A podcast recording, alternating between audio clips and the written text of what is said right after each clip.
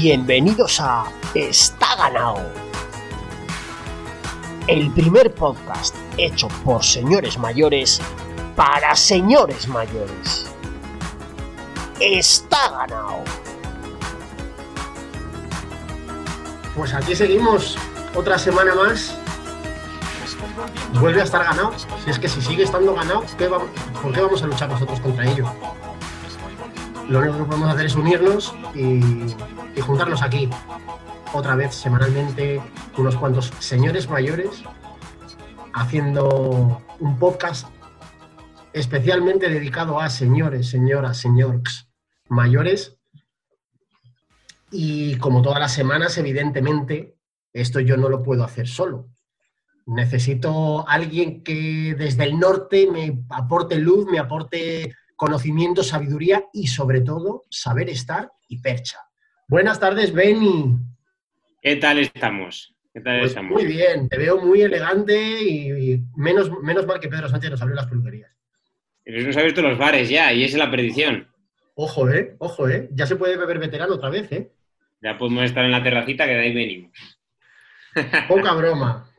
Y tenemos también desde la otra esquina, desde abajo de más, en la otra dirección, de- en el mapa de España, tenemos también desde la, iba a decir la cuna, no, me gustó mucho más hace unos programas que lo presenté como la rotonda de las tres culturas, que suena muy bien.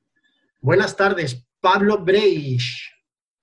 La otra dirección, ¿desde dónde? O sea, Pues a ver, yo estoy en Madrid. estarán en otra dirección, depende de dónde mires. No, no, porque yo, el que habla soy yo y yo estoy en Madrid y tengo a mi hermano del Ah, norte bien. en Logroño y en la otra dirección tengo seguro. al payaso de Toledo. Vale, vale, vale. Pero, atiende, atiende, atiende, que no es que hoy tenga uno en una dirección y otro en otra, es que hay una tercera dirección que hoy se cruza también en Está Ganado. Porque hoy tenemos un invitado, o sea, de lujo no, el Recopetín. Desde Sevilla dicen las malas lenguas que con más calor que follando bajo un plástico. Tenemos a Dani Chorbo, buenas tardes. Muy buenas a todos. No puedo confirmar lo de follar debajo de un plástico, no porque no tenga plástico, sino porque no follo, pero estoy encantado de estar con vosotros tres, estoy encantado de estar en un programa de tantísimo éxito y de poder debatir con vosotros los temas tan magníficos que vamos a ver hoy. Totalmente, aunque, aunque tal como has entrado, ojo a ver si esto de está ganado a pasar a, a está follado, ¿eh? Ojo, ojo que hay, ha habido casos de gente que después de venir al podcast lo ha reventado. Hombre, yo entiendo, yo entiendo que esta noche cuando salga a tirar la basura va a haber mujeres haciendo cola en mi portal, eso lo tengo completamente seguro. Hombre, desde luego, o mujeres, o quizás sea Manolo Saiz un poco arreglado, pero algo, algo va a haber ahí. Bueno, a, la salida de un confinamiento, a la salida de un confinamiento de 60 días, a pocas cosas le hago yo asco, ¿eh? además, además, de verdad, cuánta razón. Bueno, muchachos, pues vamos a empezar, ¿no? Vamos, va a empezar un, el, el 1.06, 1 por 06 de está ganado, y no puede empezar de otra manera que con Los becarios.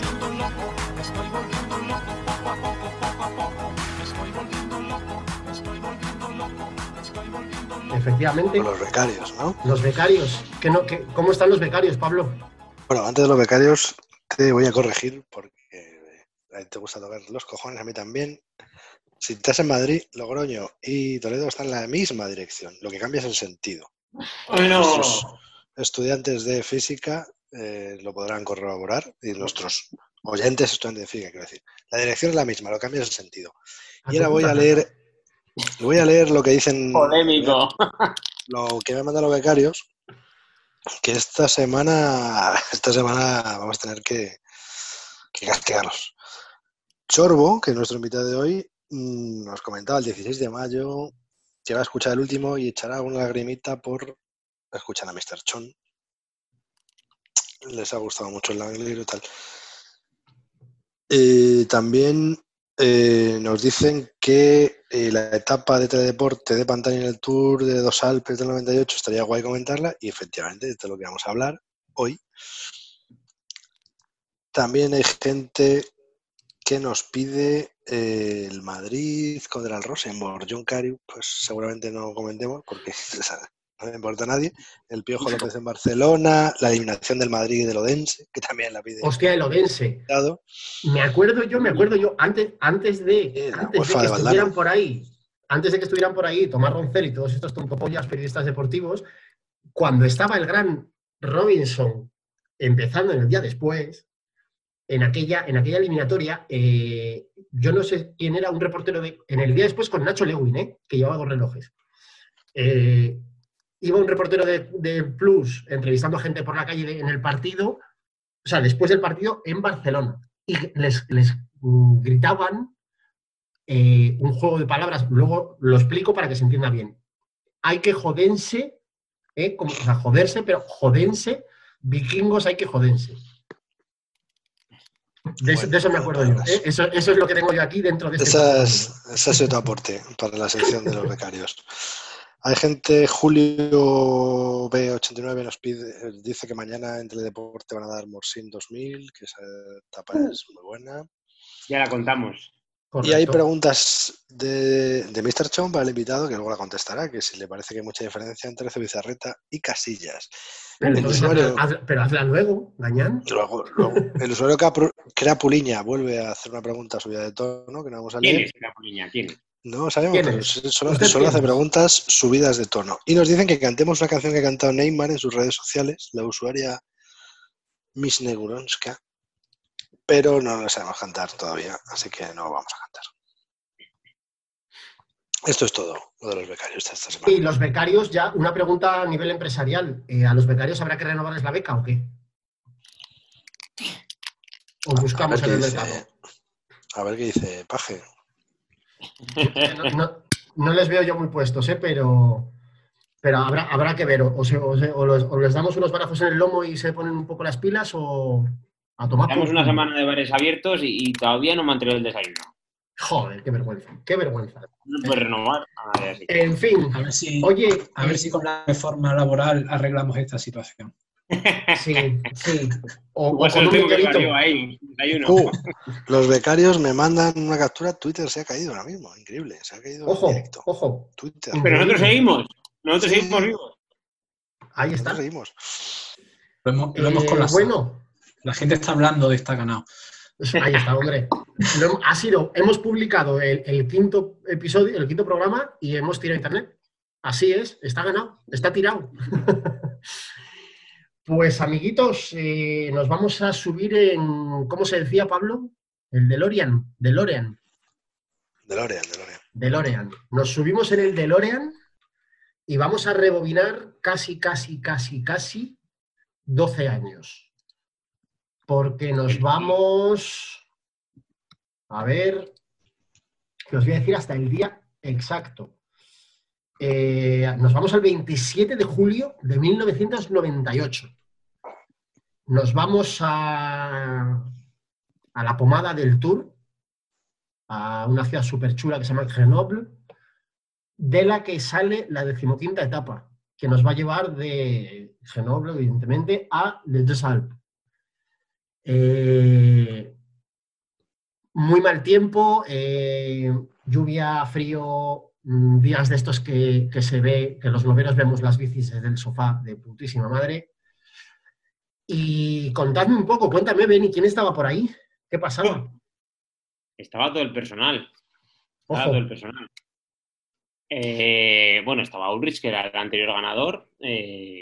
Vamos a ver, hay que poner antecedentes también de quién era Ulrich en ese momento, porque en ese momento Ulrich para todo el mundo era el nuevo Miguel Indurain, eh, por forma de correr y por, por cómo iba a dominar, ¿no? Porque en, las etapas de montaña aguantaba e incluso el año, el anterior, en 1997, Nordino Arcalis pega un, pega un hachazo tremendo y en las cronos arrasaba, en las cronos arrasaba.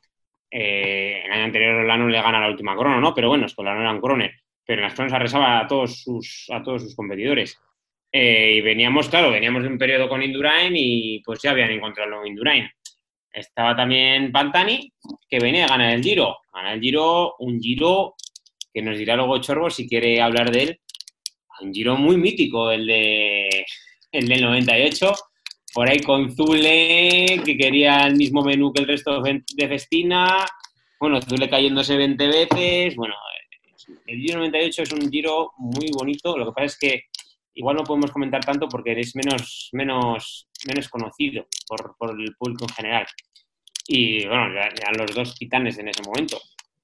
Pero bueno, luego estaba toda la, todo el navajerío español, de Escartín, de Jiménez, de. Bueno, increíble todo lo que había por ahí.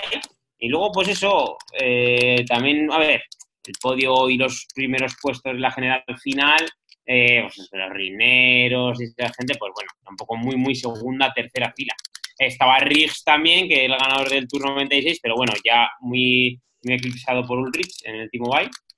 Pero bueno, era, era un plantel de lujo aquel, aquel Tour, un buen plantel, pero bueno, siempre teniendo en cuenta que el máximo, el máximo favorito del momento era Ulrich.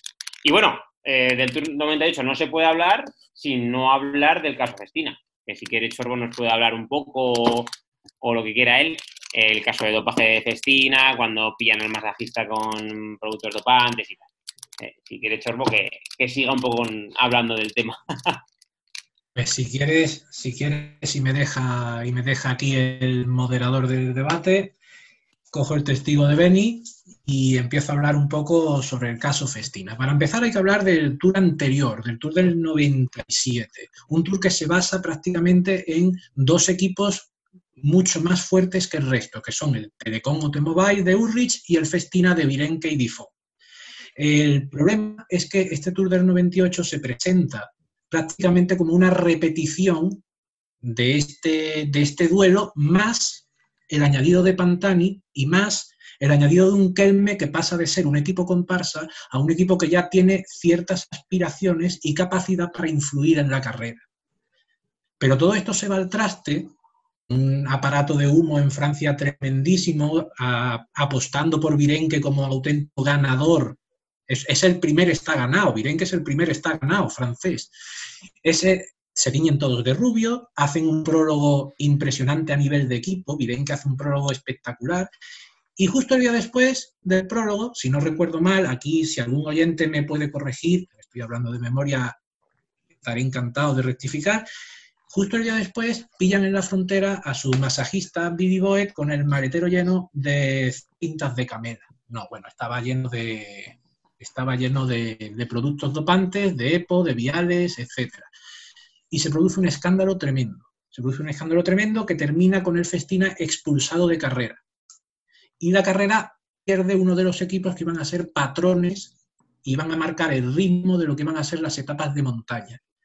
De hecho, si recordamos los Pirineos de este tour, son unos Pirineos extraños, unos Pirineos raros, porque es como si no hubiera ese equipo dominante en la montaña que planteara un tipo de carrera, una estrategia definida. Por eso llegamos a los Alpes sin unas diferencias tan grandes como podían haber pasado en, el tour anterior. Y esos son los antecedentes a esta etapa famosa y mítica que vamos a comentar hoy. Tengo yo, tengo yo una duda maliciosa que plantearos, plantearte, Dani.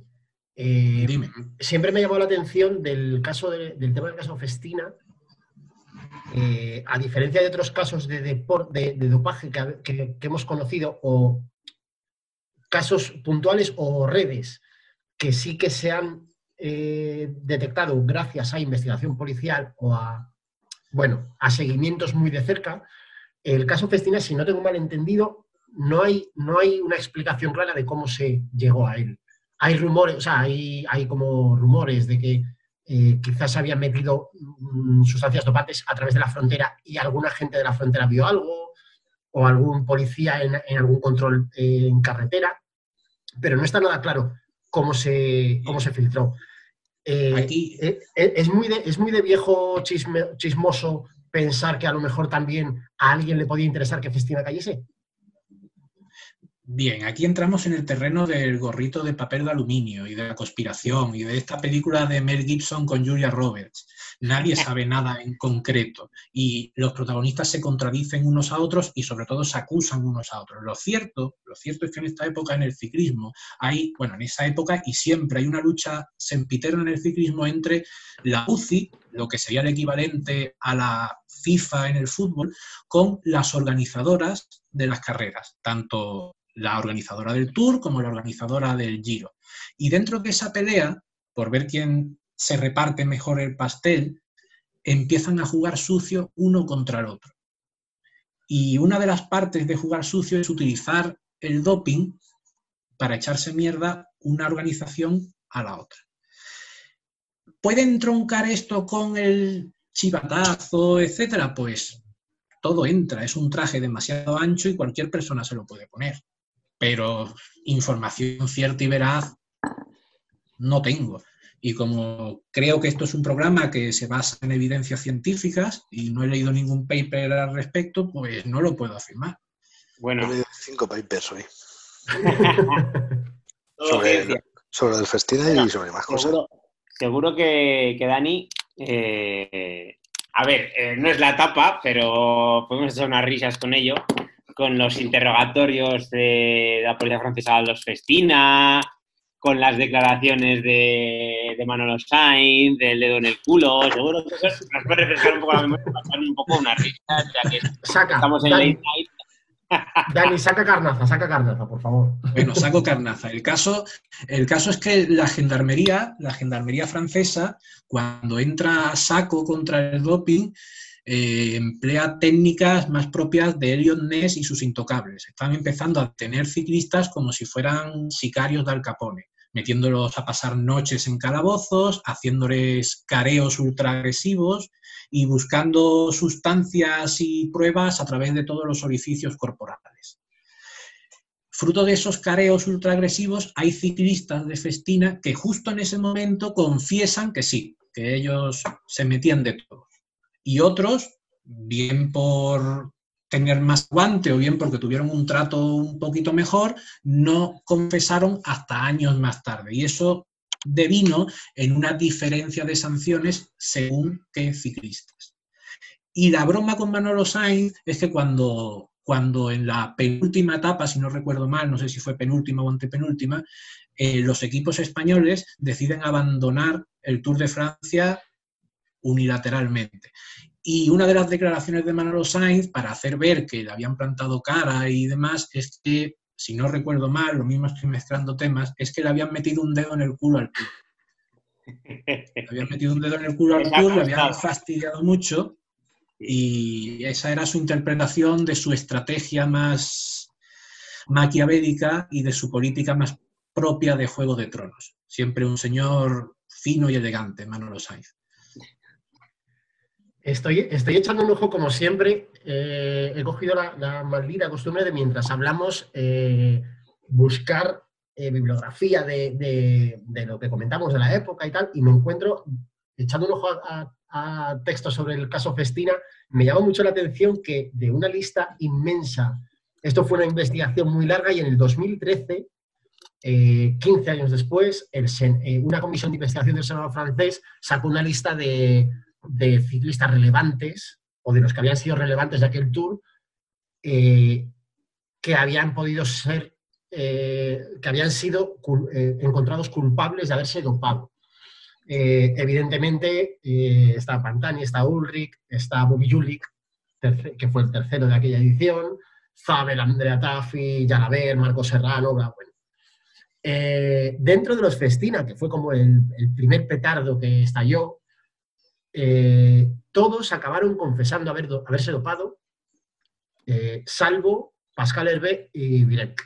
Virenque dos años después confesó que también se había dopado. Entonces, o Pascal Hervé es el último galo irreductible o efectivamente estábamos hablando de eso, de una, organización, eh, una, empresa prácticamente orientada a todo esto. Bueno, pues si me permites, si me permites un inciso, Pascal Hervé es Tecnocasa.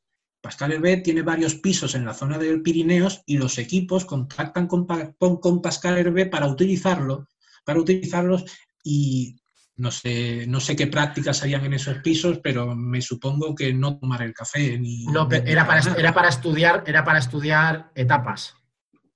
Supuestamente. Se, sentaban aquí a merendar y a ver etapas. Seguro que Dani nos puede hablar también, porque vamos, ya hemos hablado del Giro 98 y de Zule volviéndose loco, de la intrahistoria de Zule en el Festina, de cómo decía, pues yo quiero lo que toma este. Bueno, es que Festina, Festina es un caso curioso. Festina es un equipo que tiene a Virenque entre sus filas y Virenque es un poco como el que quiere manejar qué toma cada uno de sus compañeros. Y no admite que haya compañeros que se metan lo mismo o más que él.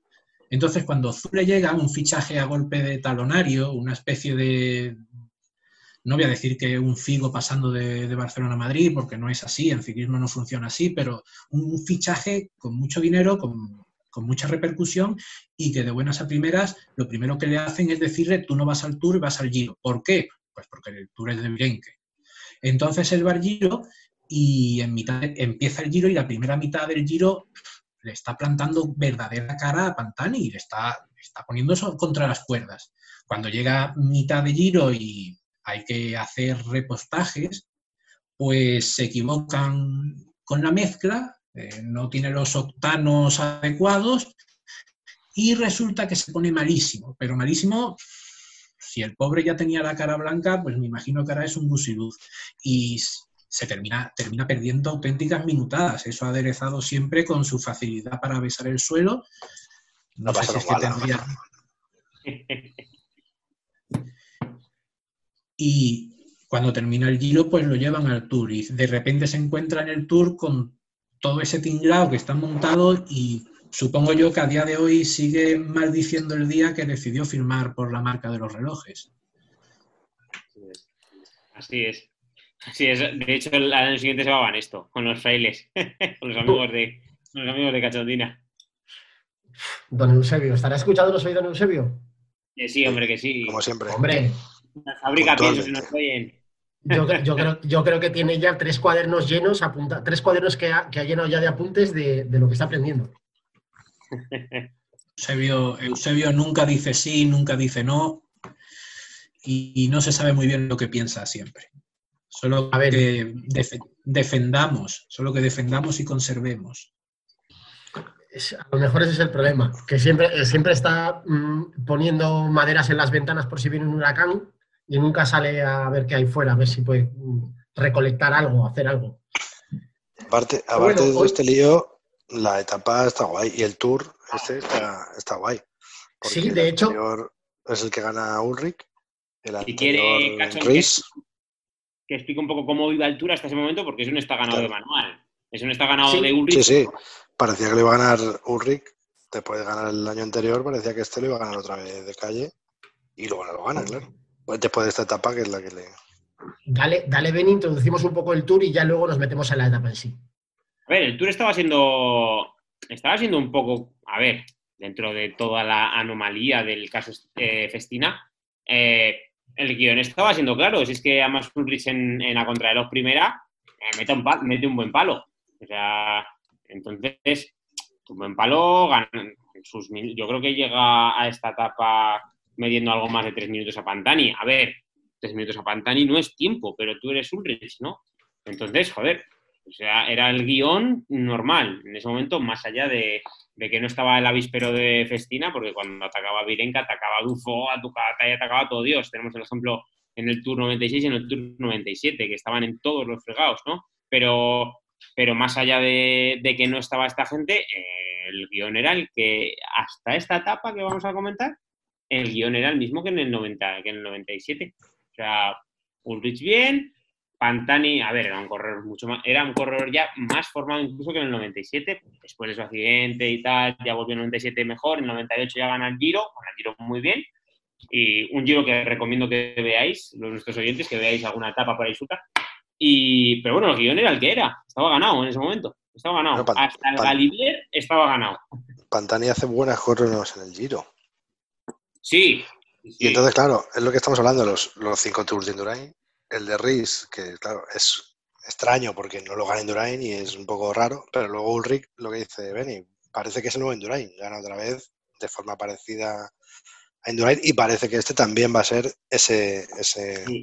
El guion estaba siendo, estaba siendo como más o menos como el año pasado, año anterior, porque en el 97 sí que estaba Virenque y estaban un poco, incluso una etapa en que cogieron a contrapié a Ulrich y si se llegan a decidir estas, esto sí, si mi abuela tuviera ruedas en la motocicleta, eh, ya sabéis, ¿no?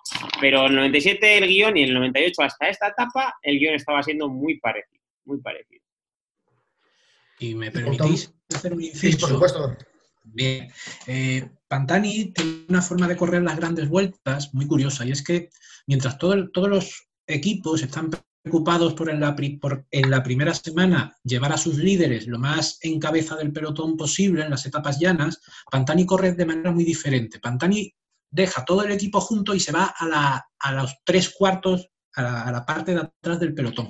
Si ocurre alguna caída, abanico, etcétera, él tiene su equipo junto y soluciona o minimiza las pérdidas que pueden, ocasionarle. Y esta primera semana de Tour es extraña porque hay pocas, relativamente, relativamente hay pocas caídas, hay pocos abanicos, no hay contrarreloj por equipos y eso hace que llegue a la montaña con mucho, mucho menos tiempo perdido que en otras ocasiones. Además, Pantani es un ciclista que conforme avanzan las tres semanas, mejor va. El primer bloque de montaña siempre lo hace bien, porque es un escalador y es un tío genial y fantástico, pero el primer bloque de montaña no tiene tanta diferencia respecto a los demás. Pero era llegar la tercera semana y es como sacar un plus. Mientras todos van bajando su nivel, llegaba Pantani y arrasaba. Lo que ocurría que en otros tours estaba ya a 10 minutos y no contaba para nada en la general, en este se encuentran que está solo 3. Y cualquier problema y cualquier cosa, pues lo mete, lo meten, lo mete en la competición y lo mete en la, en la lucha por la general. Pero vamos, estoy de acuerdo con Benny y con Pablo que es que estaba ganado. Estaba ganado con Ulrich, pero Hasta que llegamos a Grenoble. Hasta que llegamos a Grenoble y nos plantamos en la decimoquinta etapa.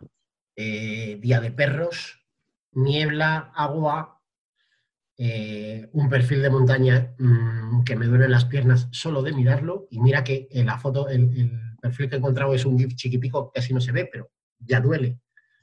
Salida de Grenoble, el primer, eh, puerto que nos encontramos, la primera eh, subida del día a los 70 kilómetros es la Croix de Fer, bajada bastante larga, y a continuación ya a los 120 kilómetros eh, el Telegraph, para calentar no está mal, ¿no? Y ya la, la zona de... Café, la café zona para de- muy cafeteros. Café, café para muy cafeteros, correcto. La zona ya de, de sufrir y de, de arcada continua. Eh, Galibier, primero. Bajamos el Galibier y terminamos en Le, Le Desal. Eh, el comienzo de la etapa, bueno, hay varias, hay varias fugas, varias, varios corredores que salen, que van saltando en diferentes momentos, hasta la bajada de la, de la Croix de Fer, y yo creo que eh, donde empieza a moverse más es en el Telegraph. Salta Chava, eh, salta alguno más eh, también por ahí suelto, y sobre todo se ve que Ulrich no mm, parece que no va, vamos, no, no- no se le ve demasiado fresco. A Jalabert ya se ha- en este punto ya se ha soltado también y todo apunta a que no anda demasiado. Y es cuando llegamos al Galibier, que es donde se ve lo más, bueno, donde, donde empieza la traca, ¿no? ¿Qué, recordáis? ¿Qué podéis contarnos? Eh, hay movimientos, lo he hablado antes con Chorbo en, por MD, hay movimientos no raros, sino estás viendo la etapa, tú sabes que va a atacar Pantani. A ver, yo esa etapa la vi en directo, pero como tenía 11 años no me acuerdo de De hecho, me acuerdo más de la siguiente, de cuando, de la siguiente, pues, luego hablaremos un poco como, como consecuencias. Eh, de esta la vi en directo, pero no me acordaba, por ejemplo, que, que Ulrich se queda solo tan pronto y que le da un arrebato y ataca, me parece que va por LeBlanc. Chorro me corregirá, ¿eh? Y, y ataca dos o tres minutos antes de Pantani, ¿eh? A ver, Pantani sale como un poseso, pero Eh, Ulrich se pone nervioso. El Chorbo seguro que nos lo, nos lo cuenta mejor. Vale, pues te tomo, te tomo el relevo.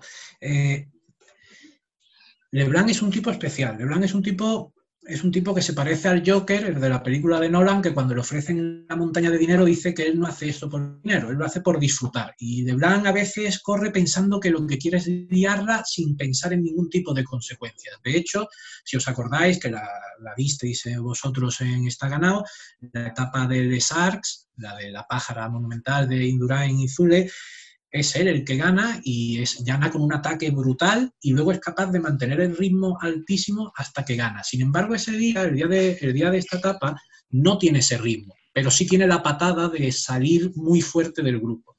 Y desde que termina, desde antes de terminar el Telegraph, él ya empieza a meter arreones. Y a esos arreones el Telecom comete el error de querer controlarlo. Y fruto de ese querer controlarlo van cayendo Aldag, van cayendo Bolts, va cayendo Rhys, hasta que se queda solo Urrich.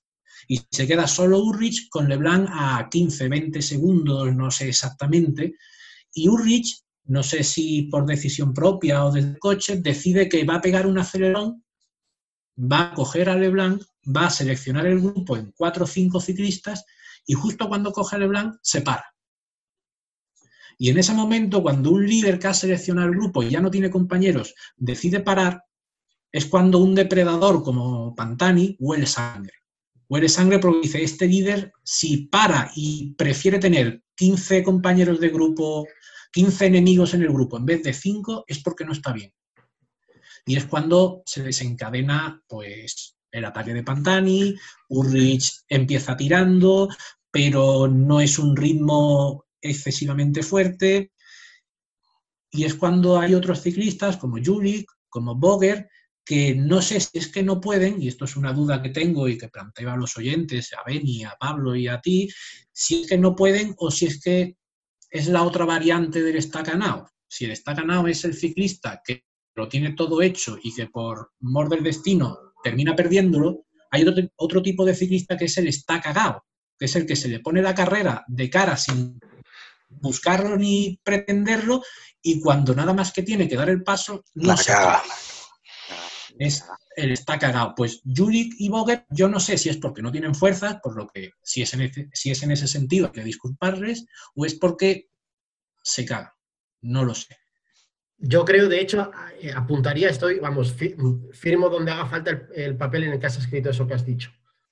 Añadiría que quizá, eh, en mi opinión al menos, el, el está ganado auténtico, para mí al menos, es el que, el que estaba ganado, pero el destino no ha querido. O sea, no ha sido, tú no has, no has, no has podido hacer más de lo que has hecho, pero ni aún así lo has conseguido. Cuando es por desidia, por, por mm, fallo, por lo que sea, para mí eso ya es una... ya hay, ya hay una componente de culpabilidad esto es una de las cosas, no sé cuándo, pero espero que algún día eh, en, algún programa vayan saliendo también eh, ciclistas y circunstancias más actuales para poder sacar todos los demonios y los odios que llevamos dentro. Pero esto que hablabas tú del está ganado del mingafriismo, que podríamos decir, es una de las cosas por las que me llevan los demonios con el señor don Nairo Quintana. Eh, Quiere decir, esos días en los que tú le ves que, que, no es físico, que no es que el tío no ande, sino que hay algo que no, pues probablemente lo que tú hablas de, de Boguer eh, o de Bobby Julik puede tener ese componente. Creo que también el ciclismo es un deporte en el que la cabeza eh, muchas veces anula las piernas y, no he competido nunca al máximo nivel, ¿eh? pero me da la sensación de, con lo que yo he sufrido siendo un globero de mierda, joder, lo que tiene que sufrir un perro de estos en una etapa como esta. Eh, si a mí la cabeza me remuerde eh, haciendo el, globero por aquí, por, por, Colmenar. Claro, pero eh, lo, que, lo, que, hablábamos antes, o sea, mm, Pantani y Ulrich, o sea, son dos mega top. O sea, lo que hablaba yo antes, que no me habéis, cortado para no joder el, el programa. O sea, el Tour después de Indurain lo gana Reis y es un poco como una anomalía porque van a Indurain, no lo gana, tal. El siguiente lo gana Ulrich. El anterior, además, Reis lo gana, pero yo con no sé cuántos años, 14 o 15 años, me da la sensación de lo que, que lo podía haber ganado Ulrich, como el de Wiggins con Froome, ¿no? Que, que queda segundo y trabaja para él. Y este ya tienes a, a, dos, a dos tíos enfrentados, que son Pantani y Ulrich, dos tíos ultra carismáticos y, y, y con clase los dos para ganar Tours de Francia. Perico, le está viendo la etapa, que no le echaron otro día en deporte, no lo había visto. Y Perico dice que eh, Ulrich ganó un tour, el anterior, claro, y que iba a ganar más, que él estaba seguro de que iba a ganar más. No ganó, no ganó ninguno más, quedó segundo en todos, ¿no? O tercero. Segundo, ¿no? Sí, segundo, tercero y hubo uno de Sí. cuarto. Y- Pero segundo en tres o cuatro. Sí, con, con Pero eran dos Cuatro. corredores con una personalidad apabullante, con, además de su clase, claro, pero con... Y además uno, eso, alemán, contralogista, aunque tuviera su parte loca y tal, y el otro italiano, mon- escalador. Y entonces, vamos, yo lo recuerdo así como guay, ese tour lo recuerdo guay. Recuerdo además la última contrarreloj, que Pantani sale de amarillo, que los contrarrelojistas como Indurain, como Ulrich, salen ahí con el buzo, como que parecen que están acoplados a la bicicleta y Pantani no, no lo parecía, pero aguantó y, y ganó. podemos, no podemos olvidar que el ciclismo es un espectáculo, un entretenimiento y cumple a veces Claro. las mismas normas que otros tipos de entretenimiento como el teatro, las películas, etcétera. Y al final los personajes que actúan, lo principal que uno quiere es que tengan carisma y tengan personalidad. Y hay ciclistas que son fotocopias unos de otros que no te transmiten nada.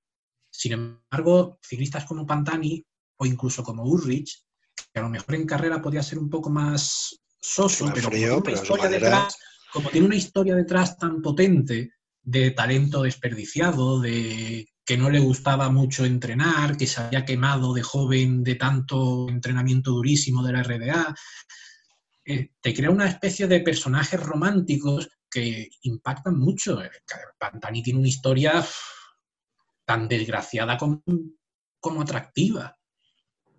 Y Ulrich más o menos igual, que Ulrich lo último que hemos sabido es que atracó la casa de un tío en Mallorca. Allanó- hizo un allanamiento de morada, no sé con qué intenciones, pero Sí, Pan- Pantani, anécdota macabra, no sé si contarla, pero bueno, ya lo he dicho. En la etapa, eh, dice Pedro, o sea, Pedro no, ¿cómo se llama el comentarista de la primera? Carlos Pedro. González. Carlos. Ah, Pedro González, claro. O sea, Pedro González dice, eh, Pantani se está muriendo en la bicicleta. Y dice Perico, no, que no se, que no se muera. Vaya. Claro, a ver, es una frase hecha años antes Sí, de, sí, de que sí, le sí. pasara, Ulrich- claro, evidente. Ulrich era un, un poco minga fría, pero luego tenía unos arrebatos de, de locura. No, locura, vamos a ver. Al día siguiente de perder este tour en la etapa que estamos comentando, se agarra debajo del manillar y ataca como un poseso. Te voy a, te voy a, te voy a entrar al trapo, Benny, de lo que acabas de decir de Ulrich. Eh, no estoy de acuerdo. Has dicho que, que era un tío frío, o sea, un tío frío. No sé si has dicho literalmente minga fría, pero bueno, que no era un tío muy, muy vivaraz o muy lanzado. Eh, joder, yo Ulrich lo tengo en la cabeza como, como un bárbaro. O sea, lo que yo me imagino cuando el, cuando el Imperio Romano recibía invasiones, eh, la cara de Ulrich, sobre todo eso, en momentos de estar jodido. Además, no sé por qué tengo muy clavado en la cabeza ya al Ulrich gordo, ya un poco dejado. Eh, Ulrich sí que tenía, o sea, yo, yo sí que le he visto o me ha transmitido eh, mala hostia y carácter y, y Sí. competitividad a fuego. Sí. O sea, yo lo que hablaba antes de Nairo, eh, eh, yo- eh, los corredores que me hacen mm, echar espumarajos por la boca son precisamente los que carecen de carácter, los que carecen de competitividad. Yo vuelvo a que para mí el ciclismo es un, es un esfuerzo límite, probablemente de los uno de los deportes más exigentes y que más al límite individual te lleva. Y también supongo que eso es cuestión de personalidad, me imagino. Yo en una circunstancia como esa, a mí solo me queda el carácter, solo te queda eh, los cojones, perdonadme la expresión. Ulrich sí que lo he visto en situaciones límite, que lo que ha echado, lo que ha sacado son cojones. habrá reventado o habrá sido un corredor menos espectacular. O sea, creo que tampoco es comparable a Pantani en el sentido de lo que hemos hablado algunos programas atrás y apuntaba antes Dani. Eh, ese Pantani que era eh, el romper por romper y el si tengo algo en las piernas, lo he hecho y, no miro más atrás. O, Chava, que también hemos hablado en algún programa atrás. Ulrich no era exactamente eso, pero Ulrich sí que para mí, o, a mí me transmitía al menos, carácter eh, a tope. a ver, Ulrich eh, en esta etapa en particular eh, es muy minga fría. Eh, ataca, Pantani y, las imágenes. ¿Qué pasa con este hombre? Que no, no reacciona, no van cayendo segundos y segundos. Tampoco hasta la cima del Galivier, no sé cuántos minutos son, dos o dos días, no sé exactamente, pero tampoco se le ve muy preocupado. No, sé, ahí sabe que tiene la crono última, que puede meterle dos o tres minutos a Pantani, yo no se lo veo preocupado, realmente. O sea, la procesión iría por dentro, por, supuesto. Pero no se le ve, no preocupado, no se le ve nervioso mirando para todos los lados como los líderes de ahora, a ver quién tira por mí, a ver quién me hace el trabajo, a ver quién no sé. El tío se pone y bueno, pues, pues, pues a seguir, a seguir con el tren chuchú. Pero lo que dices también es cierto. A ver, al día siguiente pega un ataque de lejos tremendo, camino de, creo, de Albert y, y, es un ataque de los suyos agarrado bajo el manillar sale en ningún momento mira hacia atrás. El otro día repetía en el Mundial de Lisboa, un Mundial fetiche, seguro que para Dani, y ataca como un loco, como un loco, como un pirado, pero como un pirado. Y, y, en Hamburgo, en la clásica de Hamburgo, todos los años, ¿qué hacía? Atacar como un pirado. Si es que le, le gustaba. O sea, te voy a decir, era un tío que a veces parecía que no tenía el carácter o la sangre eso otra vez con el paralelismo de Endurain, parecía que no tenía esa sangre. Eh, eh, cuando en 2003 se queda en el Alpe d'Huez, en la primera etapa de montaña, eh, lo que has dicho tú del Ulrich Gordo, fíjate que luego hace segunda pues gana ese Tour, ¿eh? Y pega así una bocanada de aire y dice Carlos Andrés, dice, nos ha dejado, Perico, dice, nos ha dejado sin aire aquí en la cabina. Me iba reventado el hombre. Y luego al día siguiente en la crono, a los dos días en la crono, le pega un repasado tremendo uno de los mayores repasos que le han pegado a Astro nunca.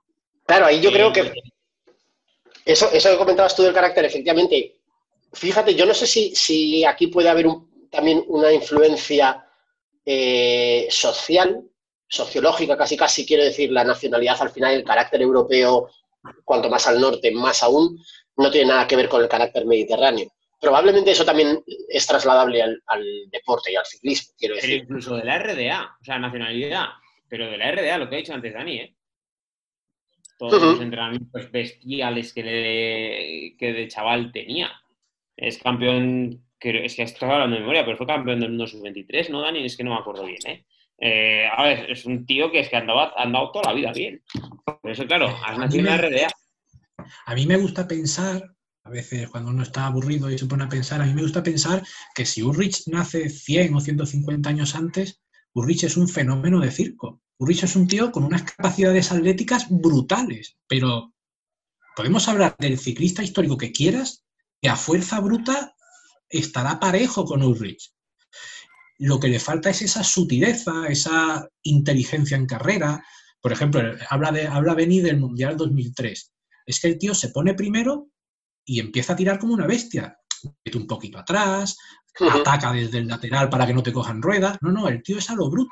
Es como, es como ir a las puertas, es como el bárbaro que dice, que dice Cachon, es como el, bárbaro este que llega al castillo y quiere entrar por la puerta dándose cabezazos. Sí, sí, y echa la cabeza abajo y hasta que la revienta. Sí, sí. En esta etapa, el que baja Galivier tirando y tal es él. Eso es. O sea, luego el último puerto se queda, pero el que, el que, el que tira del grupo y quiere y deja a sus compañeros atrás y tal es, es él. Bueno, sus compañeros no podrán, o yo no sé. Pero vamos, que el que va tirando es él y luego se queda en, el puerto. Otra, otra cosa que me viene a la cabeza mientras estamos eh, diseccionando a, Ulrich, uniéndolo un poco también hemos, eh, hemos, hecho, hemos abierto un poco el, círculo a otros grandes, eh, Indurain hemos nombrado, me viene a la cabeza una reflexión. A lo mejor, si buscamos una comparación entre los grandes, grandes me refiero a, los grandes ganadores de varias grandes vueltas. Eh, veo perfiles muy diferentes no solo ganadores, sino también protagonistas directos. ¿eh? Eh, quizá la mayoría de los grandes ganadores, al menos en la última época, podríamos concluir o podríamos deducir que son gente más, no quiero decir normal, cuerda, más, más, más equilibrada y quizá ha habido otros ciclistas a la par. Estoy pensando gente equilibrada como puede ser Indurain, como puede ser Froome, gente, mm, bueno, como que mide todo mucho, que, que, es como muy encorsetada, ¿no? Y otra gente quizá que podía estar a ese nivel, pero que tenía un tiro mal pegado, que dice un amigo mío, eh, no ha llegado a más. Pienso en Ulrich, pienso en Pantani, pienso en Chava, si me apuras a otro, quizá a otro nivel. Puede haber también hay un, un tema mental eh, muy importante, ¿no? Porque también estoy pensando incluso en la época actual, Nairo, por ejemplo. Nairo es un tío que yo creo que tiene, eh, perdón por haber saltado temporalmente, ¿eh? pero creo que es un tío que tiene mm, varias grandes vueltas en las piernas y que atlética, a nivel atleta está al máximo nivel.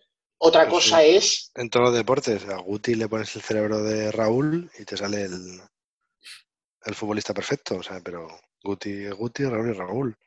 tenías que meter a Guti ahora, ¿no?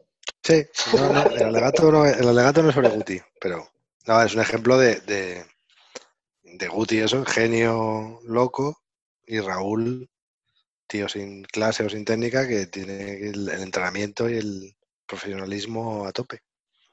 Y Ulrich, a lo mejor, volviendo un poco a, a la discusión por la que íbamos, Ulrich a lo mejor es lo que decía antes eh, Dani, a lo mejor es un poco el punto intermedio, es decir, un tío que a lo mejor está un poco cucú piruleta, pero que efectivamente viene de una educación y de un contexto totalmente cuasi militar, iba a decir. eh, eso, la RDA, mm, estoy pensando en, los atletas rusos noventeros que desde los siete años los tenían ya en programas de entrenamiento, de tal a lo mejor puede ser un caso, puede ser un híbrido de esas dos cosas. ¿no? Un tío que a nivel carácter es un tío mm, que está medio para allá, pero que en cambio le han encorsetado. A ver, eh, es que es así, tal cual. Y, pero hasta tal hasta tal punto está encorsetado, que es lo que ha dicho eh, Dani antes. eh, cuando ataca en la subida, volvemos a la subida otra vez, del Galibier. Cuando ataca la subida es que no sabemos realmente de quién es esa propuesta de atacar para luego no hacer nada. Eh, sale de él, y si sale de él es un error tremendo, pero que como sabe el coche ya es que es que ni nivel ni, ni de un zue. O sea, no se le ocurre a nadie eh, hacer ese movimiento. Y bueno, ya que estamos eh, hablando de ese movimiento, a mí me gustaría eh, enlazar eh, mucho, bueno, enlazar, eh, la gente que estaba delante en ese momento, antes de, antes de, de que atacara Pantani y mientras ataca Pantani, porque eran todos los navajeros españoles posibles, ¿os os acuerda?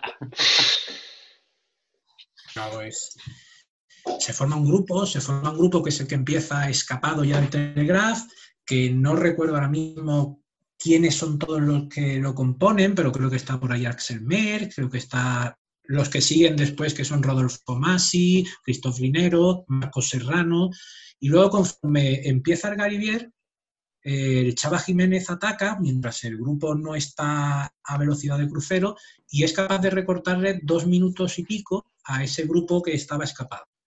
Y es capaz de llegar hasta el grupo que estaba escapado. Y poco después es Escartín el que ataca para intentar llegar también a este grupo de escapados y recibir la ayuda de su compañero Marco Serrano. Con, toda esta, con todas estas fichas en el tablero de Warhammer es cuando, es cuando empiezan los ataques de pirado absoluto de Luc Leblanc y cuando muestra debilidad Ulrich y ataca Pantani. Cuando yo me- no me acuerdo la edad que tenía en el 98, bueno, me acuerdo, pero me cuesta decirla porque me siento viejo. 16, 16. Y lo sigues teniendo, ¿eh? Los 16. Pues en, as- en aquella tierna infancia a mí me gustaba pensar que es que los escaladores se habían puesto de acuerdo para que no volviera un culo gordo de metro noventa como eran Indurain, Rhys o Ulrich a volver a ganar un tour. y que habían hecho una especie de vengadores para que entre todos pudieran hacerle jaque mate al, al, al contrarrelojista culo gordo que mantiene las distancias en montaña. Es que, a ver, es que- eh, perdón, es que parece, dices tú, bueno, esto es una invención, no una invención, sino un sueño, pero eh, a colación de lo que estás diciendo, ¿cómo tira Marcos Serrano? Es increíble, o sea, eh, el que él me tira, tú cuando vas en una escapada con Pantani, o sea, en montaña, pues sabes lo que hay. Y aún así, ¿cómo tira Kelme, Dani? O sea, tira con todo. Y lo Sí, que, bueno, y lo que intentaban- intentaban meter a Escartín en el podio. Porque ese es el, el- el gran salto de Kelme, el gran salto de Kelme es fichar a Escartín y que Escartín empiece a andar. Porque Kelme había sido toda la vida una especie de, de, un equipo una- a medio camino entre los torerillos y los avispillas que soltaban en la Vuelta a España estos equipos invitados y los equipos que ya luchaban por cosas importantes. Se quedaban siempre a medio camino. Cuando fichan a Escartín y empiezan a luchar por generales, cuidado.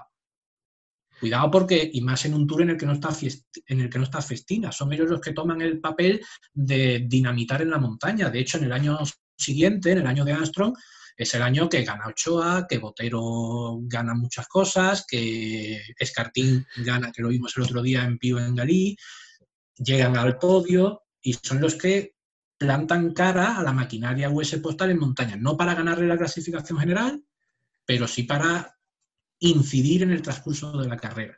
Pues en este año 98, en este año 98, el que él me está intentando meter a Escartín en el podio. Y por eso tira tanto Marco Serrano. Y aparte, por esa idea infantil que tenemos y que nos gusta la idea de que los escaladores, pues leche, que quieren, están fastidiados y quieren ya ganar un tour ante esos tíos de 1,90.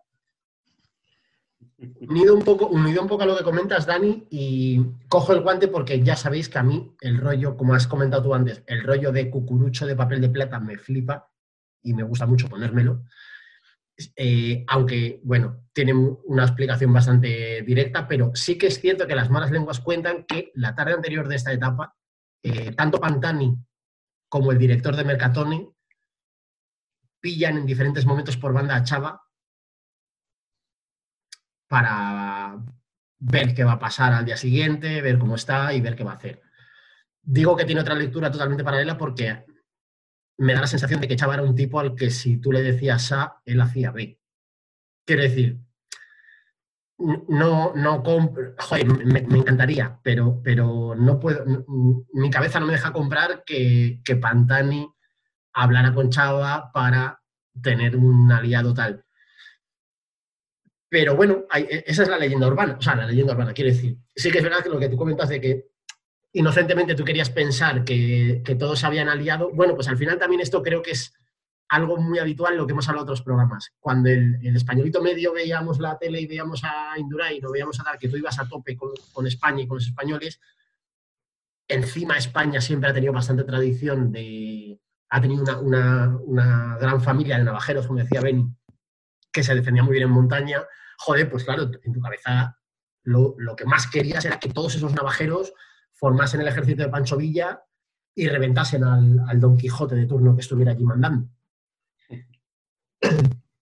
Pero bueno, eh, pues una pena de etapa para, para el buey alemán, eh, un- una pasada de etapa para el público y para, y para otra mucha gente. Al final, eh, bueno, podemos ir, si os parece, completamos un poco, resumimos un poco el final de la Sí. etapa.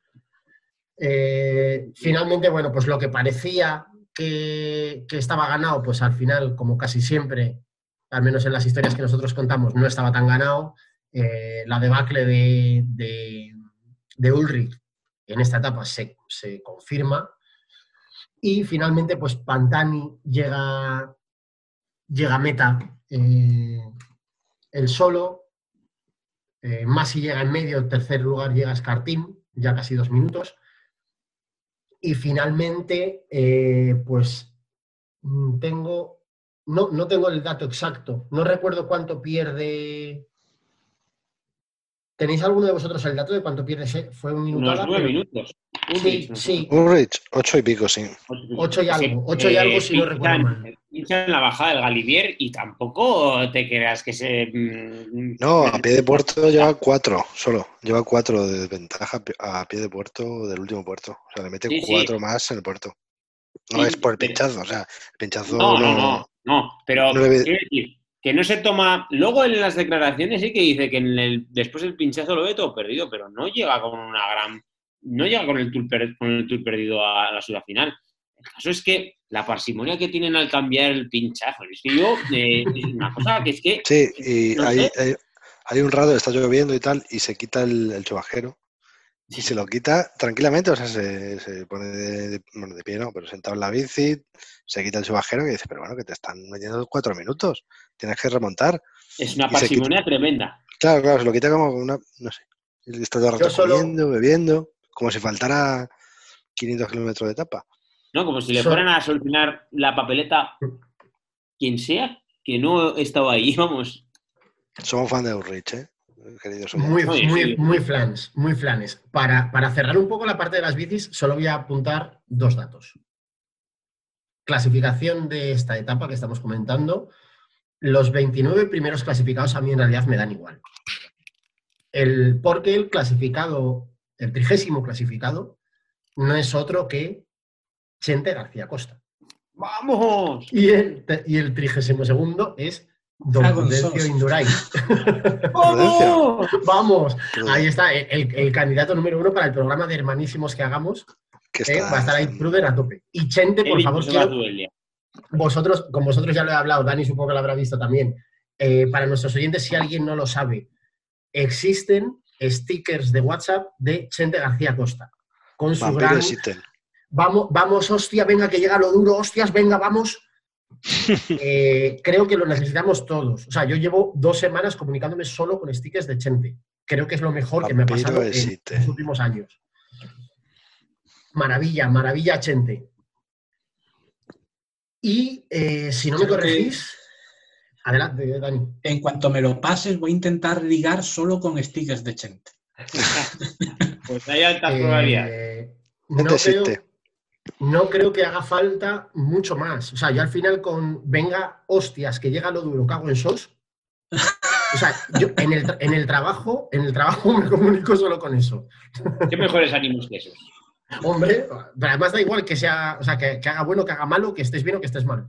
Eso siempre, siempre aplica. Bueno, y antes de contar con las bicicletitas, que el Tour lo ganó Pantani, hostias, que ganó el Tour. Ahí está. Que por si Bien, alguien no lo sabe, que, que lo sepan ya. Bien apuntado, ya, Bueno, está, ya está Pantani. aquí. Este, No lo este queríamos es tu- este- Es el esto mini... No, no es el alegato, es el mini alegato, porque si no vas a Ah, decir... que, que ahora también hay, hay sección de mini alegato. O sea, tengo que hacer otra careta para el mini joder. alegato. Pero estás hablando una hora de una etapa que Pantani ganó el Tour. Eh, vale, efectivamente, bien apuntado, bien apuntado, porque se, se iba a quedar si no en el tintero, aunque supongo que muchos de nuestros oyentes lo sabrían, pero está bien recordar. Ah, Pero no pasa nada porque Ulrich iba a ganar 5 o 6 tours después. Sí, no ninguno más. Correcto. Ya lo, ya lo dijo, ya lo dijo Perico, ya lo dijo Perico, que vamos. Cualquier día me, me- me comentaban esta mañana que está ya a punto de decir eh, contrarreloj. Ya, ya dice Eh, contra, Perico. con- contra, contrarreloj, que está ya. Perico, Perico va a participar en un programa de televisión española en el que trabaja un amigo mío. Y a lo mejor nos manda un saludo. Ah. Ah, permanezcan atentos a sus... Ojo, ojo, poca broma. ¿eh? Pantallas. Yo dejo el podcast, ¿eh? Yo, si llega un saludo de Perico, yo no vuelvo a hablar en un micrófono. O sea, no en estos, al menos. Habremos Muy bien, amiguitos. Habréis llegado, habréis llegado al tope de vuestro de vuestros más. Hombre, yo ya Más o menos, no sí. puedo llegar. Yo ya, yo ya no puedo conseguir más. Eso y, Pruden, y si Pruden también nos menta alguna vez, pues. Buah, chaval, Pruden, pues solo es cuestión de ir a la gasolinera en la que trabaje y, y pedírselo, que seguro que le hace ilusión. Que nos haga una X en un folio. Ahí está, ahí está. Pues muy bien, amiguitos, vamos a dar un salto, otro salto temporal. Y además, este, este salto temporal es complicado porque, claro, ya nos vamos de las bicicletitas eh, y nos vamos a los baloncitos. Pero hoy vamos a hacer un experimento porque, igual que la semana pasada hicimos un, un monográfico acerca de, de nuestro queridísimo Pinocho, Alberto Contador, pues hoy vamos aprovechando que tenemos aquí a Dani, ya le lanzamos el guante hace unas semanas y qué bien que hayas venido a recogerlo. Eh, tenemos un monográfico sobre uno de los grandes o de los, de los grandes paquetes. Ya cuando termine el programa habremos decidido si es uno de los grandes o de los grandes paquetes. Eh, del fútbol español, portero del Barça, ex portero, mejor dicho, claro, porque tiene ya más años que un, bosque y una playa juntos, eh, ex portero del Barça, del Atleti, de la selección, del Alavés, del Valencia. Eh, vamos a, charlar un ratito de Antoni Zubizarreta. Yo antes de empezar, antes, ya sabéis que yo en, en la parte de los baloncitos casi ni hablo porque entre, cero y nada puedo aportar. Solo puedo decir que si entráis en la Wikipedia de Andoni Zubizarreta, la foto que tiene en la Wikipedia, que hace, hace honor perfectamente a lo que yo comentaba unos días, unos programas atrás, que es la cara del portero triste, que es una tradición española inmutable.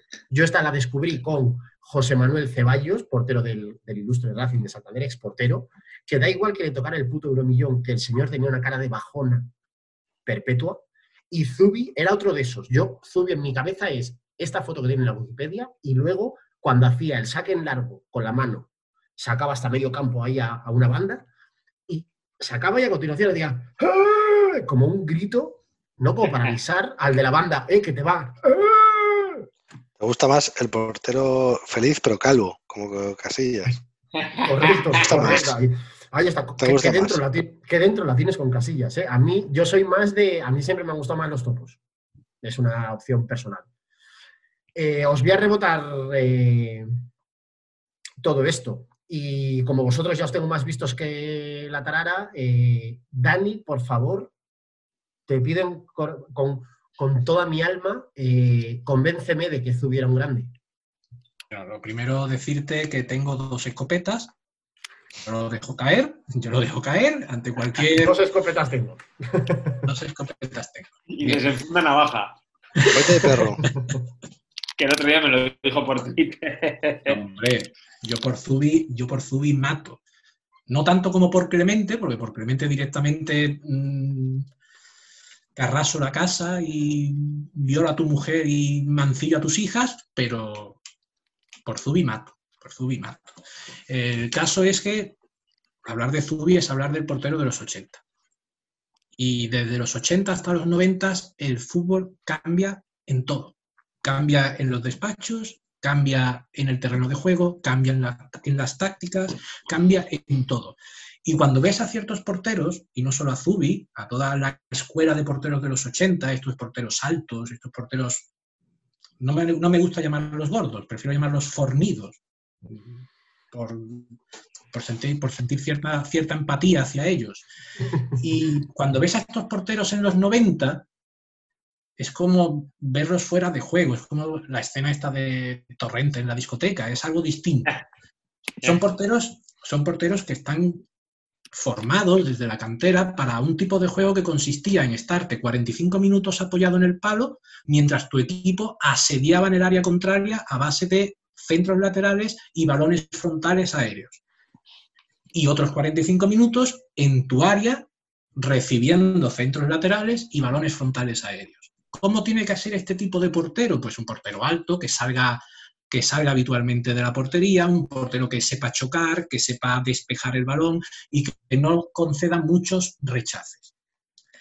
Sin embargo, cuando llegan los años 90, el fútbol cambia se genera la idea de la chica de espacios, de poner la, defensa en el medio del campo y ya no es ese tipo de ataque el que te llega. Ya lo que te llega es un ataque en, al galope, eh, un ataque con los delanteros rivales corriendo hacia tu portería y ya no, es, no son esas características las que vienen mejor a un portero. Ya necesita tener un mejor uno contra uno, necesita tener una mejor parada de media distancia, y necesita otro tipo de cualidades. Por eso estos porteros, y no solamente me refiero a Zubi, me refiero a Cedrún, me refiero a, al del que creo que se llamaba Rossi, me refiero a David Seaman, me refiero a Tim Flowers, me, me refiero a Bodo Ilner, son porteros que salen de su hábitat natural a un nuevo tipo de fútbol.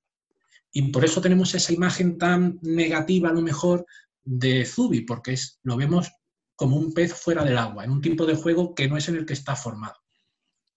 Sí, pero eh, además eh, no es solo la táctica que de lo que estás hablando. Bueno, yo mi primer recuerdo, o bueno, uno de los primeros, nos lleva Zubizarreta es el portero de la selección, de cuando yo era pequeño. Y además había este debate Madrid-Barça, que el Madrid quería que fuera Bullo y tal, bueno. Pero Zubizarreta era el portero de España y cumplía. Siempre se recuerda por sus, sus fallos, se supone, porque el Mundial de Estados Unidos que hablamos no, no hablamos el otro día, me lo estoy inventando, pero bueno, el Mundial de Estados Unidos se le culpa de un gol que le marcan y el de, el de Francia con Nigeria pero Zubizarreta es un gran portero y ya no la táctica, sino que además en mitad, a principio de los 90 se cambia la, regla del juego, que es la cesión y el portero tiene que empezar a jugar con los pies. Y hay porteros de ese tipo, como Cedrún, Zubizarreta, tal, que no están acostumbrados a jugar con los pies y a los que ese cambio de regla no les favorece. Pero si lo miras con perspectiva y tal, evidentemente Zubizarreta no hay que repasar su, su palmarés es, uno de los mejores porteros de la, historia del fútbol español. Si lo miras con perspectiva, él termina cayendo en el equipo que quizás sea, junto con el Milán, el abanderado de ese cambio táctico del juego. Termina jugando en el equipo que más adelantada tiene la defensa, que más exige que el portero haga de libre saliendo a cortar balones largos del otro equipo, el que más exige que juegue con los pies, y eso le, le lastra mucho hasta el punto de que con Cruyff termina fatal. Cuando, pierden la, cuando pierden la final, cuando pierden la final contra el Milán, esa final en el que Cruyff no, no prepara nada y Capello Hablamos la, semana pasada de ella que como mal con Laudrup y con, y con Zubizarreta. Claro, es que a Zubizarreta cuando termina ese partido 4-0 perdiendo, en el mismo autobús, no sé si eh, del autobús del campo al hotel o del aeropuerto de Barcelona al campo del Barcelona, es cuando lo echa. echa toda la mierda de esa final Cruyff se la echa a Zubizarreta, cuando quizás, quizás a lo mejor no era culpa totalmente suya. Y lo tiran los leones. La semana pasada estuvimos hablando, no hay ninguno de los cuatro goles, el de Vaselina de Savicevic, saca el mal y tal, pero es un golazo. Pero bueno, no sé. Aparte, Cruyff estaba obsesionado un poco con con los porteros, ya no le gustaba Zubizarreta, ya quería otro concepto de portero, que si Busquets, que si Lopetegui, pero, que si pero Busquets, que es el que pone después, es, un paquete. Pero es que Angoy, no olvidarse de Angoy. Angoy, Angoy. Es que su cuñado. pone porque le falla como una escopeta de feria a Lopetegui, que viene del Logroñés, que va al Campeonato del Mundo de, Estados Unidos, eh, va como tercer portero y se queja porque no juega, porque esto me acordará de toda mi vida, porque es una de las pocas cosas que me acuerdo del Mundial. Bueno, pues no me acuerdo bastante del Mundial 94, tenía 8 años, pero claro, yo seguía a Lopetegui porque era el jugador de Logroñés. Y claro, dice, es que no estoy jugando, pero tío, pero que vas de tercer portero, pero, pero ¿qué quieres jugar no sé, el segundo, el segundo de quién, Claro, el segundo sería Cañizares, iba a decir, sí, supongo. Pero que había sido Zamora, me parece. no, Zamora no había sido, pero había estado. Pero igual jugó Cerreta los tres partidos, sin discusión ninguna. O sea... sin discusión y, como para discutir en ese momento. Un claro, claro, claro. Hablaba, hablaba Pablo de que Zubi lo identificamos como el portero de la selección y solemos identificarlo con Clemente, pero es que antes de Clemente también era titular con todos los que hubo, tanto con Miera como con Luis Suárez, con, con todos. Y en, el, y, y en el Athletic siempre fue titular desde jovencísimo y en el Barcelona fue titular hasta la final famosa de, Atenas. Sí, ganó Europa con el Barça. Y llegó al Valencia y se retiró siendo titular. Tan malo, tan malo como a veces se nos trata de presentar, no sería. la opinión pública y la, y la que eh, efectivamente al principio de los 90 no hay como ahora, no había redes sociales, pero sí, pero también había eh, recreos de niños criticando y era, o sea, Zubizarreta era el, partido con Italia del, 94 y cuando, antes del 94 para clasificar España para el Mundial eh, jugó España con Dinamarca y le expulsan a Zubizarreta en una salida mala y juega y sale Cañizares. Entonces, y luego ya eh, en la tumba ya con Nigeria en el 98 se le crucifica por esos errores, pero vamos, la carrera es indiscutible que no será alegato esto, ¿eh? Si cuando aprendemos, si cuando aprendemos un idioma eh, hay algunas palabras que se consideran falsos amigos, que transcritas parecen que la traducción concuerda con una palabra española, pero que no lo es, que es un falso amigo, con los porteros tenemos dos falsos amigos. Y es que si no tienes fotos de pósteres tirándote magníficamente muy estético, eres mal portero. Pues mira, no. Si tú eres un portero que no tiene esa capacidad de saltar y de ser tan plástico, no significa que seas mal portero. y hay otras cualidades. Está, está, está el mundo lleno de ejemplos de porteros absolutamente plásticos que luego se las cuelan a miles. Hablaba Beni de Lopetegui, y Lopetegui intenta hacer una palomita en su debut con el Barça y fijaros lo que salió. Bueno, el 5, ¿eh? El mejor portero. En un amistoso. El mejor, ¿eh? el mejor portero del... El mejor portero del mundo en el 98 que fichó el Barça, eh, Víctor Bahía, el mejor portero del mundo. le metían goles como, como se ponen a mí. Eh, le cantaban. Eh, tendremos que hablar algún día de Víctor Bahía y sobre todo tenemos que hablar de aquel 5-4 de la remontada del Barça Atlético Madrid. Porque cuando le meten el tercero, le mete el tercero Pantic, o no sé si el 3-0 o el 0-3 o el 1-4, se pone a llorar. Y luego, a partir de ese momento, eso me ha corrido toda mi vida, eh, a partir de ese partido, que luego gana el Barça y pasa a la eliminatoria, en todos los campos de España, porque aquí en Logroño también se lo cantaron, le cantaban Bahía llora un poquito. Es demoledor, ¿eh? Que te canten eso como portero, porque en esto coincidiremos, los porteros tienen una personalidad especial. Que te canten eso como portero, eh, Bahía eh, llora un poquito en todos los campos de España. Es que se tuvo que ir se tuvo que y luego en el Oporto es campeón de Europa seis años después de que se fuera. Te decir que es que eh, no era mal portero, pero aquí le pudo. O sea, el, portero es una, persona muy especial dentro de un equipo. Y tenemos ejemplos miles. Mira Víctor Valdés, qué especial era. O cualquier portero tiene algo en la cabeza que es muy especial. Pues sí, efectivamente, Víctor Bahía, otro grande. Joder, fíjate, qué, lástima es que ya cuando uno se va haciendo, supongo que un poco más viejo, no sé si tiene que ver con la edad en realidad, pero el recuerdo, el, máximo recuerdo que tengo yo de Víctor Bahía es que mi hermana, yo tengo tres hermanas y una de ellas es más o menos de mi edad. Mi hermana, la que era de mi edad, que tuvo una época muy futbolera ahí a tope, ojo, como quería, eh, igual quería más a Víctor Bahía que a mí. ¿eh? Ojo, Víctor, Bahía no no sabemos, pero Bizarreta jugó cuatro mundiales. Tres Poca bromas. Y 615 partidos en primera división. 600 millones de partidos en primera división.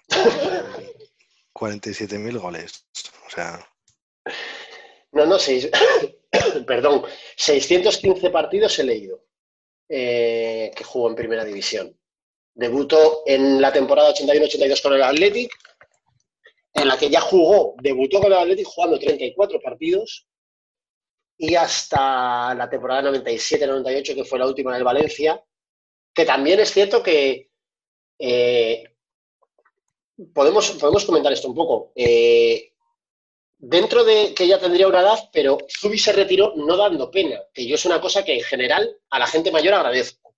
Yo asumo que voy, a acabar siendo un señor mayor sin dignidad. O sea, de estos que con 69 años estará en un, en un pub con el pelo azul. ¿Qué pasa, chavales?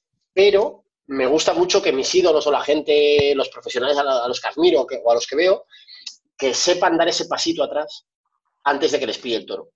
Y Zubi, bueno, pues se retiró jugando 34 partidos y todavía rindiendo a un nivel bastante decente. A ver, yo por ejemplo eh, tengo el recuerdo de Zubizarreta en el Valencia, coño, que, en el 96 eh, queda su campeón en Valencia. de liga. O sea, es que estamos hablando, no estamos hablando de un equipo pelamanillas ni de un equipo de cuatro colegas. El Valencia que aquella época era, era muy Valencia.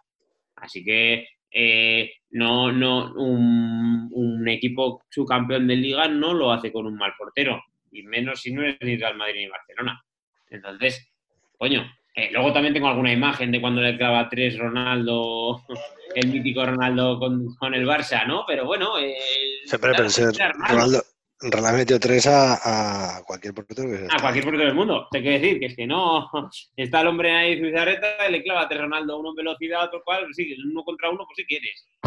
Pero pues, aparte, que el uno contra uno y los penaltis son quizá los dos puntos más débiles de, de Zubi. Porque Los penaltis- 80 y te viene un, un- un jugador del, vein- de casi del siglo XXI, porque es que el Ronaldo era un jugador del siglo XXI en, en los 90, como que dice.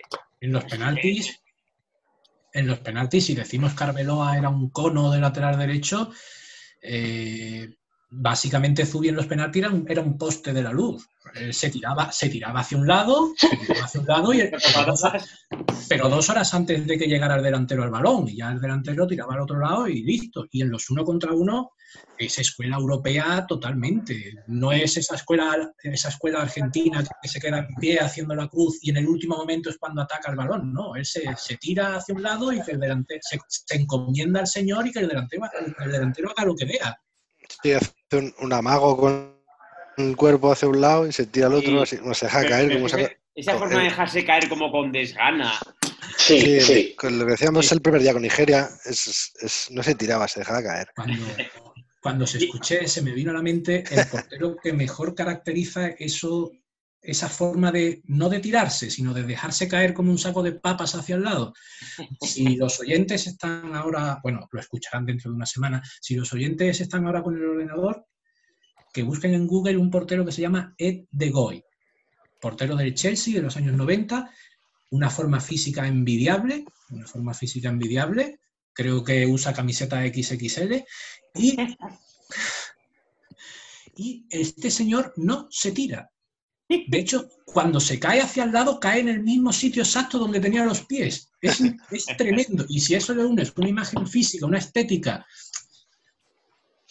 de señor mayor, muy mayor, pues te queda, te queda una caricatura bastante clara de- del tipo de portero y del tipo de, de forma de parar que, que estamos hablando.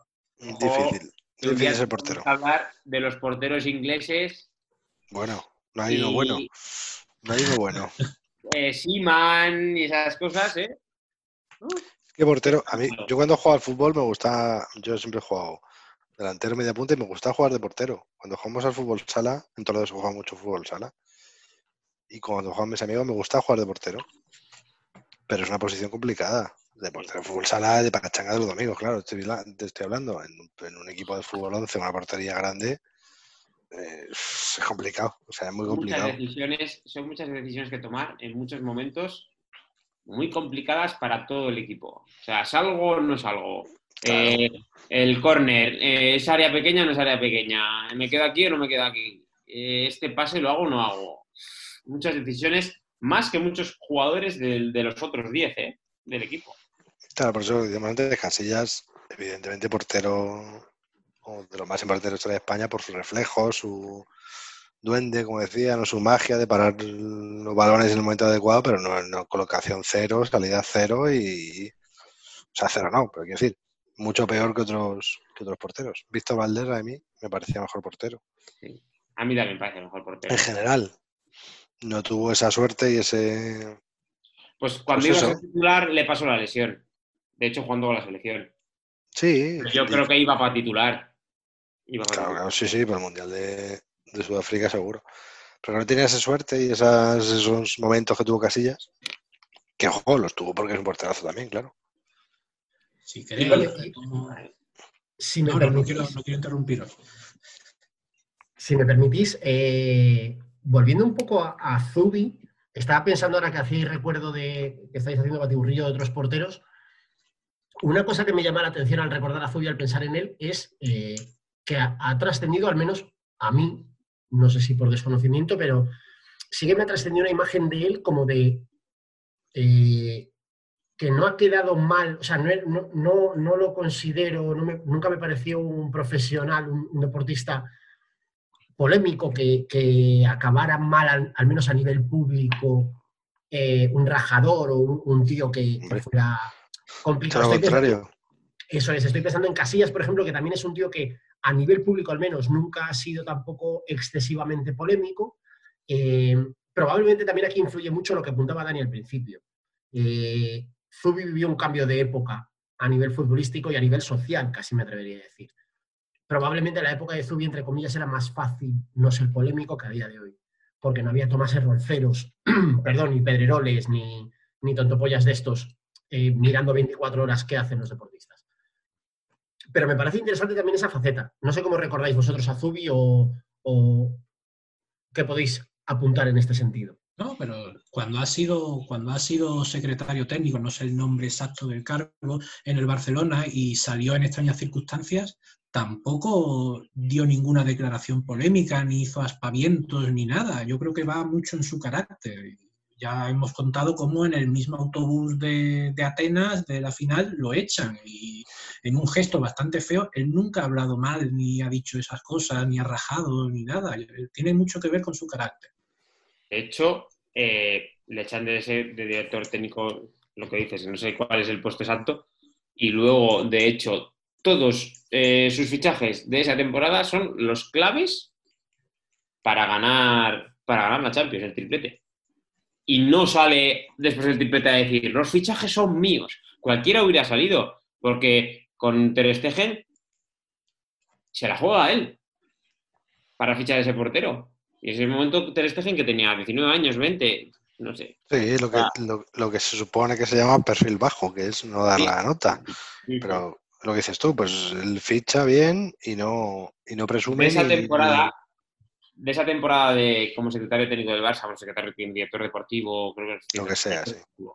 Eh, hay un, un gag de Cracovia muy, muy bueno, porque es que en ese momento el Madrid iba líder destacado, me parece que el Madrid iba a ganar todo. Y, eso- y es una parodia del, del anuncio de la Lotería de Navidad, cuando el del bar le guarda el boleto al parroquiano y tal. Y, y están celebrando los del Madrid ahí. Es es buenísimo, tenéis que verlo. Está celebrando el Madrid ahí como que les ha tocado la lotería y realmente les ha tocado. Están gritando, nos ha tocado Cross, nos ha tocado Cross. y, y va Zubizarreta y el, el barman es Florentino y dice, ten, que te lo he guardado.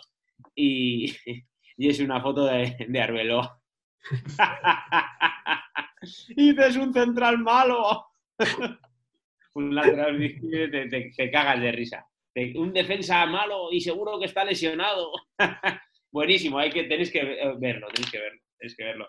Pero sí, eh, el hombre a los en medio de enero le echan eh, no, no, ninguna declaración altisonante, nada le echan, eh, como conejillo de indias de, de Messi, del cabrero de Messi con Luis Enrique, y luego ganan el triplete con los fichajes con Suárez, con Ter Stegen.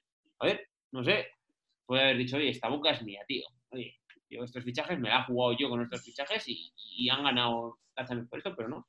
O con No, Cruz cuando le echan. Su bizarreta no ha discutido con nadie en la cena de Navidad nunca. en la vida. Ah, va mucho en su carácter, va mucho en su carácter Claro. y yo creo que, que le ha ayudado en su carrera deportiva. Esa tranquilidad y esa calma, esa mirada triste que decía Pablo, le transmite mucha tranquilidad a sus defensas. Sus Sí, será una desventaja para muchas cosas, pero es una ventaja grande. Yo, vamos, en mi opinión.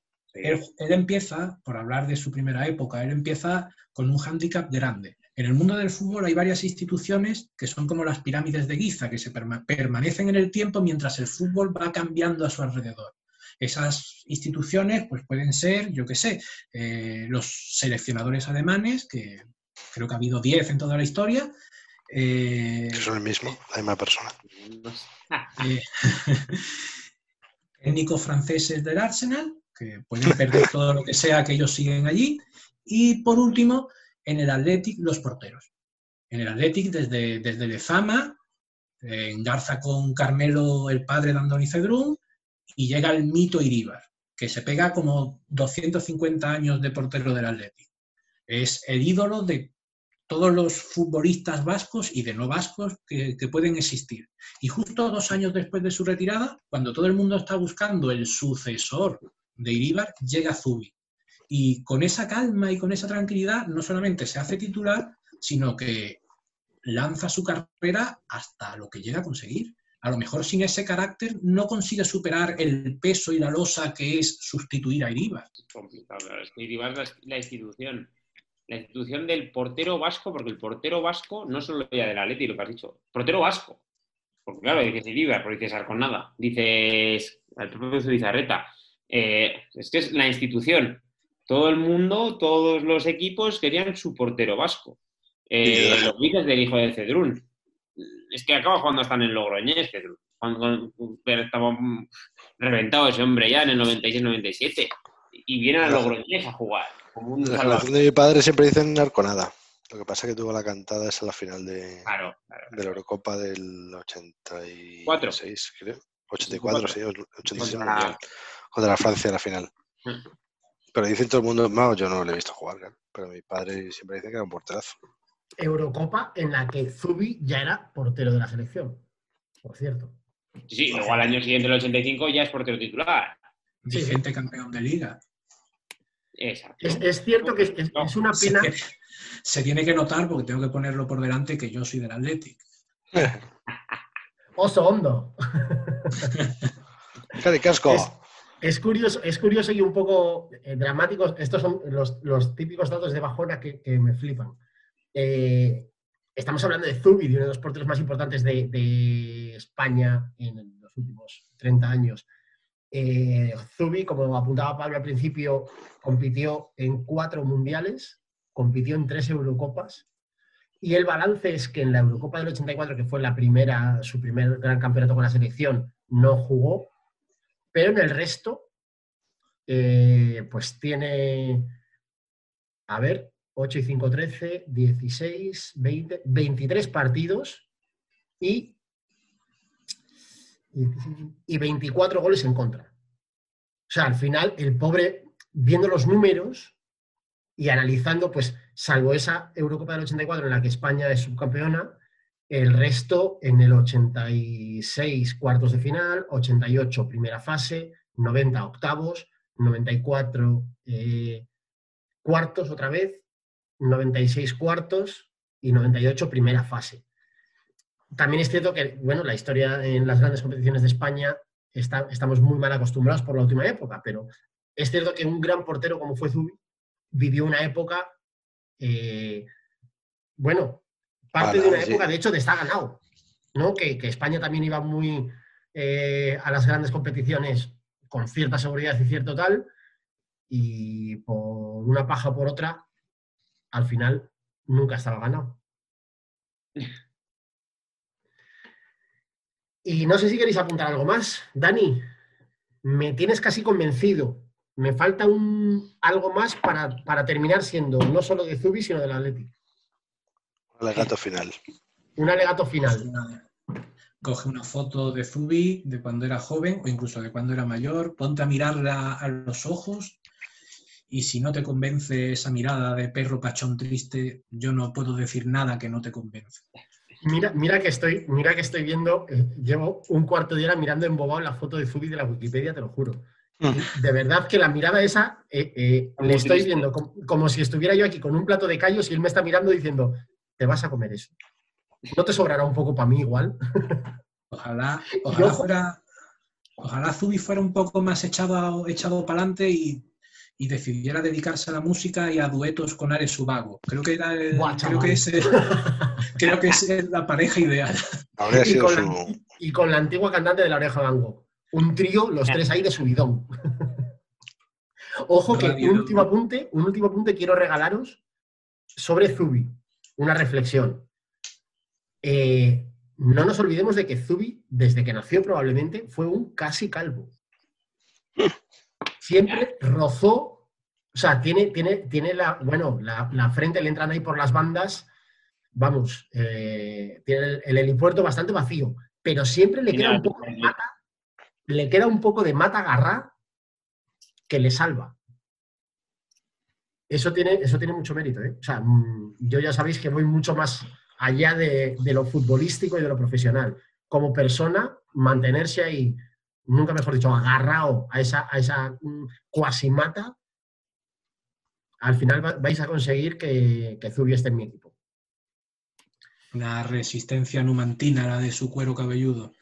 Correcto, correcto.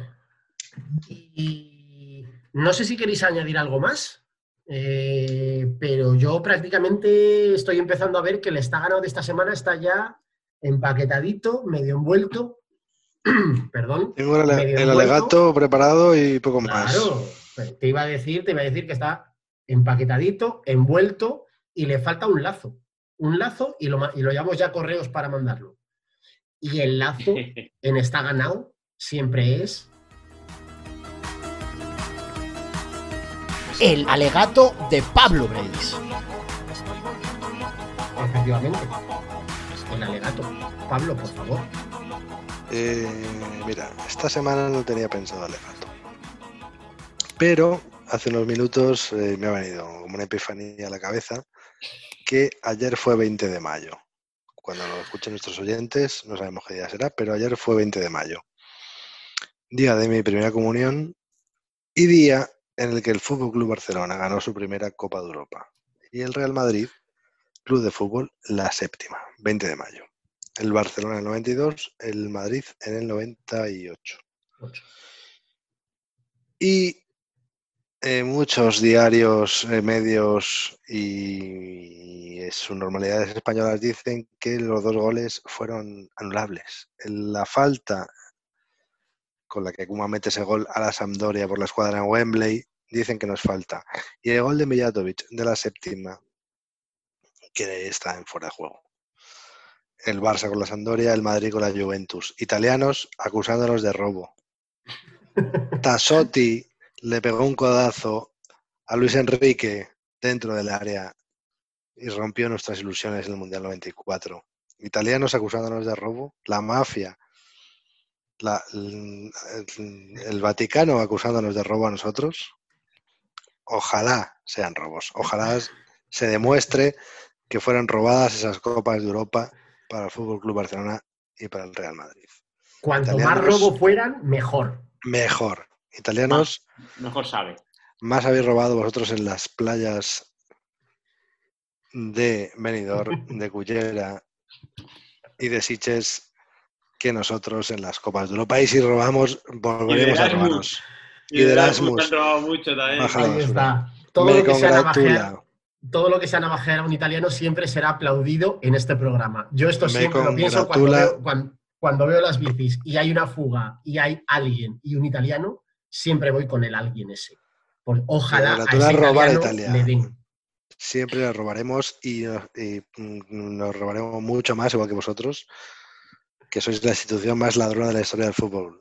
Juventus de Turín y... Complicado volver el Madrid diga eso. eh. Ojo, Sí, eh. que acuse de robar a otros, pero es así. Pero llevar la, con la lluvia lleva razón. Es que- Este es el alegato de hoy. No, técnicamente, 20. Pablo, hoy ha sido antialegato. Te ha quedado un poco Barcé, ¿eh? Con, con Yugoslavia. Te ha quedado un poco. No, no Yugoslavia robando, ¿eh? Ya está. Sí, sí, sí, sí. Te ha salido No un poco el Graciano Palomo que llevas dentro, ¿eh? Concluya, concluya, varillas. Concluya, varillas, concluya. Bueno, italianos, cuando queráis, volvéis aquí y os robamos otra Copa de Europa. El Atleti, está. a lo mejor algún día os roba alguna, esperemos. Ahí está, ahí está el mensaje de Pablo, pero que hacemos nuestro, por supuesto. Odio eterno a los italianos, casi tanto como a los belgas y a los palentinos, todo se ha dicho. Y creo que con esto, con este mensaje de fraternidad y de amor, eh, siempre que no seas italiano, belga o palentino, eh, yo creo que ya podríamos ir dando por cerrado el está ganado esta semana. Creo que ha estado bueno, bonito, barato, bien compensado, elegante. Y además, además de los tres monos con pistolas habituales, ha contado con un invitado de excepción como Dani. Eh, muchísimas gracias, Dani. Qué maravilla. Qué gusto escucharte, tío. Da gusto. Yo, Claro. si es que cuando, cuando te rodeas de gente que sabe, al final funciona. El placer, el placer es mío. Si ya os conocía a vosotros dos y a Pablo lo conozco hoy, me parecéis personas que me alegráis de vez en cuando cuando leo algo vuestro en Twitter y demás. Venir aquí y compartir un rato con vosotros, pues hace que me entren ganas de descargar la escopeta y aunque critiquéis a Nunca, Zubi, lo perdono. Nunca, la escopeta siempre cargada y en la mano. Por Pues si, ve- por si se me cruza un italiano. Efectivamente, un palentino. Apúntate en un papel cómo se llega hasta el programa, porque esta es tu casa, esta puerta se queda abierta para ti y amenazamos con volver a llamarte pronto. Así que queráis. muchísimas gracias por habernos acompañado, hermanos del norte y del centro. ¿Cómo era? No es de la otra dirección, o sea, no es del otro, eh, la misma dirección, pero en el otro sentido. ¿eh? Eso es. El- científico. sentido. el científico. Muchas gracias por otra semana aquí aguantando, soportándome y alentándome. Y a todos nuestros oyentes, que muchas gracias por escucharnos leernos. Nos vemos en las redes sociales, nos escuchamos en la microonda y la semana que viene nos volveremos a ver y a escuchar. Muchas gracias y hasta la semana que viene. Denle al like y suscríbanse. Denle like.